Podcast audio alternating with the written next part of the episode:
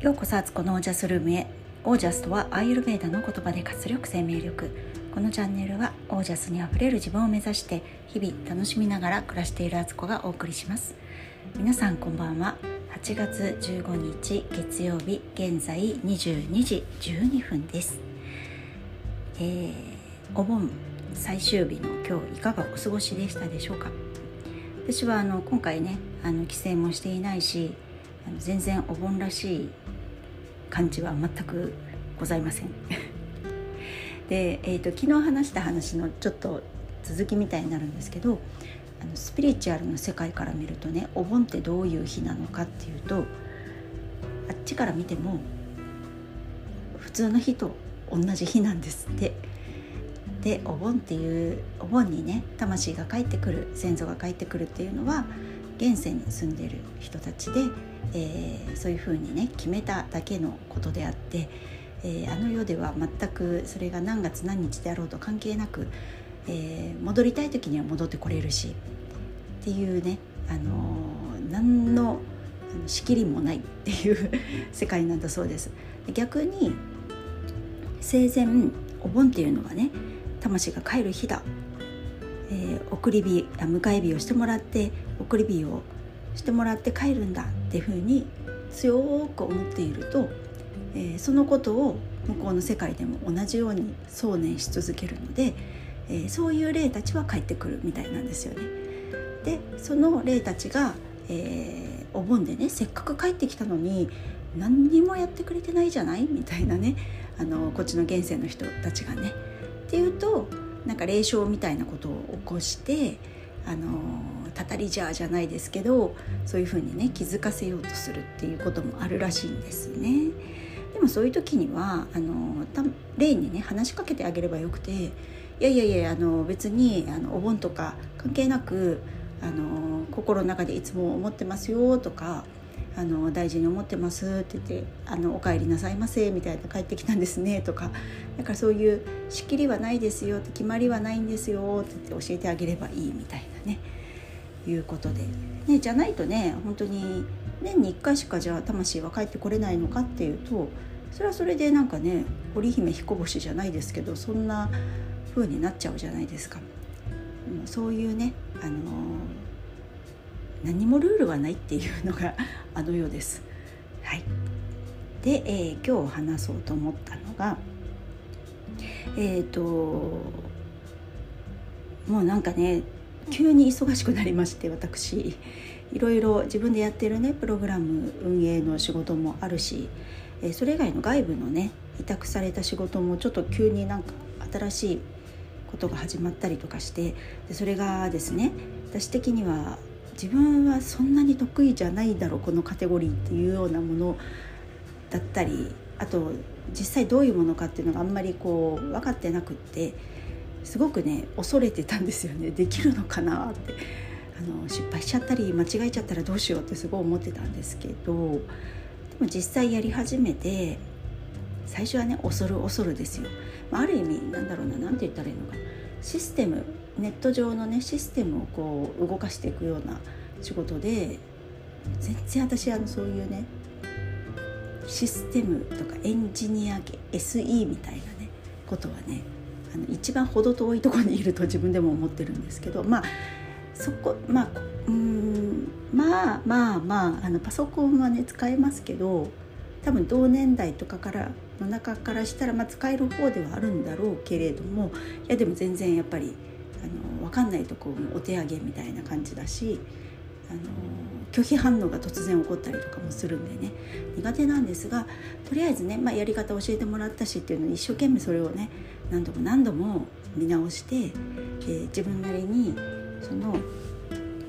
ものを触ってみたんですよね。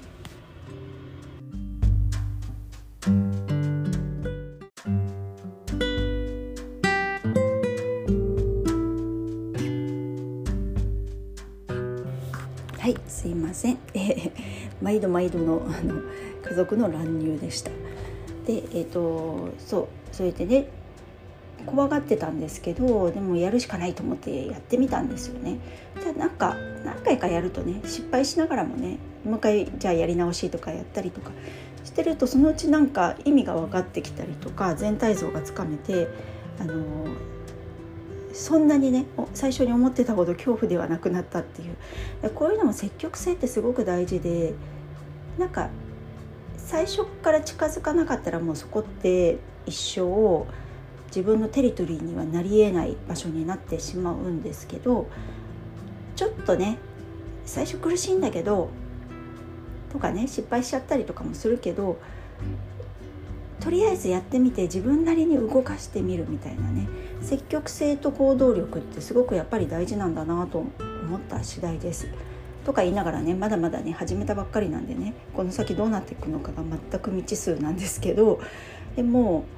あの先週ね、えー、初めて聞いた時の恐れおののいてた自分よりは あの少しはねあここの部分は了解ですみたいな感じでね言える自分になったことがあのやっぱりねなんかそういう積極性知らないものを知ろうとする力っていうのはすごく大事だしそれこそ本当に何歳になってもっていうか年齢をね重ねれば重ねるほどねそういうことをね避けていってしまうからあのちょっとはね負荷をかけるあの筋トレと一緒ですよね。負荷かけないと筋肉ってね成長しないし維持もできないから。なんかやっぱりねなんかそういうのいいな。って少しね、うん、なんか結構大変だったけど最初はね。でもあの終わった後はねすっごい爽やかな気持ちになったんですよ。まるで高校野球みたいなね高校野球児みたいな感じの気持ちっていうか。今日もねもう本当にどれもいい試合でしたよね。あの応援していた愛工大名電とえー、えーと、近江が勝ったんでもうよしとすると。茨城のね明秀日立は残念ながらねあの石川ケニー君すっごい頑張ってたけども彼はなんかやっぱ花がありますね。でいいところにね彼がねバッターボックス出たりとかするんですよね。すごいなと思って。なんかピッチャーでもあり外野手でもあり、えー、打者でもあるみたいなね結構マルチな才能ある将来ねなんか楽しみな逸材だななんて思ったりしてました。で、えーそうその話えっ、ー、と今日はそのね果敢に攻めるみたいな話あの自分からやっぱり積極的にねあの行動していくのって大事だなって知らない世界に飛び込むっていうことも本当時々、えー、周期的に必要なんじゃないかと思った話とあれ？あそうだそうだ。それと今日やっとねなんか最近全然できてなかったんですけど自分のねスケジュール管理をねあのちょっとしっかりやってみたんですね。えー、前々前々からやってたことなんですけど最近ややれてなかった。ノートノートにね1日1ページスペースを取ってそこに、え、日付を書いて、えー、午前午後の予定を書いてね。っていうのを2週間ぐらい先まで作るんですよ。でとりあえずはまず予定を全部書き込んでいく。そうするとなんとなくこの先12週間の自分の忙しさとかあの必要なこととかがだんだん見えてくるのでそこに今度は付箋でやることリストみたいの自分でねあのふっと思いついた時に書き留めてるあの忘れないようにねすること。あの自分のメモリーをずっと使い続けて記憶をさせて覚えておくんじゃなくってあの必要なこととかは全部ね書き出して付箋に書き出すっていうやつをやっててそれもそれをねこうあこの日だったらこれができるなとかあこの予定に対してはこれを用意しないといけないねとかっていうのを全部付箋に書き出してて、えー、一日をねこうしっかりと前もってシミュレーションをしつつ、えー、取りこぼしがないようにしてで理想の自分の一日っていうのをねちゃんと生きていくっていうまあ大それた言い方になっちゃってますけどあの普通にねあのああれ忘れたとかあこれやっとかなきゃいけなかったんだとかねあなんかダラダラな一日になったとかってならないように、えー、一日をね本当にね大事に大事に過ごす。ためのツールとしてそういうことをやってるんですけどそれをねやったらねもうすごいまたすっきりしてやっぱりね見えない部分ってすごく見えない部分って自分でねいろんなことを抱えてたんですよね。記憶記憶に頼ろうとしてたりとかその覚えておかなきゃみたいなね。何月何日は誰々さんに会ってこれを渡してとかっていうこととかもなんか頭に記憶させてスケジュールをね管理するってやっぱりね無理があるんですよね。で常にそれ思い出してねチェックしたりとかしないといけないし。じゃなくて全部もうとにかく書き出して、えー、そういうエネルギーに使わない、えー、自分の持ってるエネルギーっていうのは目の前の今すべきクリエイティブなこととかそれこそさっきのね新しいことにチャレンジするならそのための、えー、時間をとエネルギーを持てるようにね、えー、自分を手ぶらにしてあげるっていうことがねどんなに大事かってまたあの自分で分かってたはずなのにでそれもねあのハンドレッドデイズのプログラムでもお伝えしてみ人に教えてるぐらいなのに自分でやってなかったみたいなね。でやってみてやっぱり思い出してこれやっぱ最高って思ってるっていうね自作自演会みたいな状態なんですけど本当にそう思いました。なのでね皆さんも一日一日をなんかこう自分を苦しめる生き方じゃなくてもう本当に満喫しきるみたいなで自分を楽にしてあげるっていう生き方っていうのがこうそういうね自分自己管理みたいなマネージングしていくスケジューリングをちゃんと立てるっていうことだと私は思うんですよね。なのでねそういうことを全くしないねフリーなねこうお盆とか夏休みとか言ってねしないのもありですし、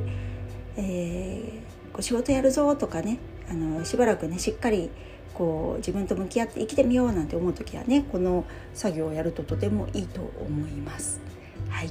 ということで今日はこの辺で皆さんの暮らしは自ら光り輝いてオージャスにあふれたものです。オージャススケジュール管理意外と侮れない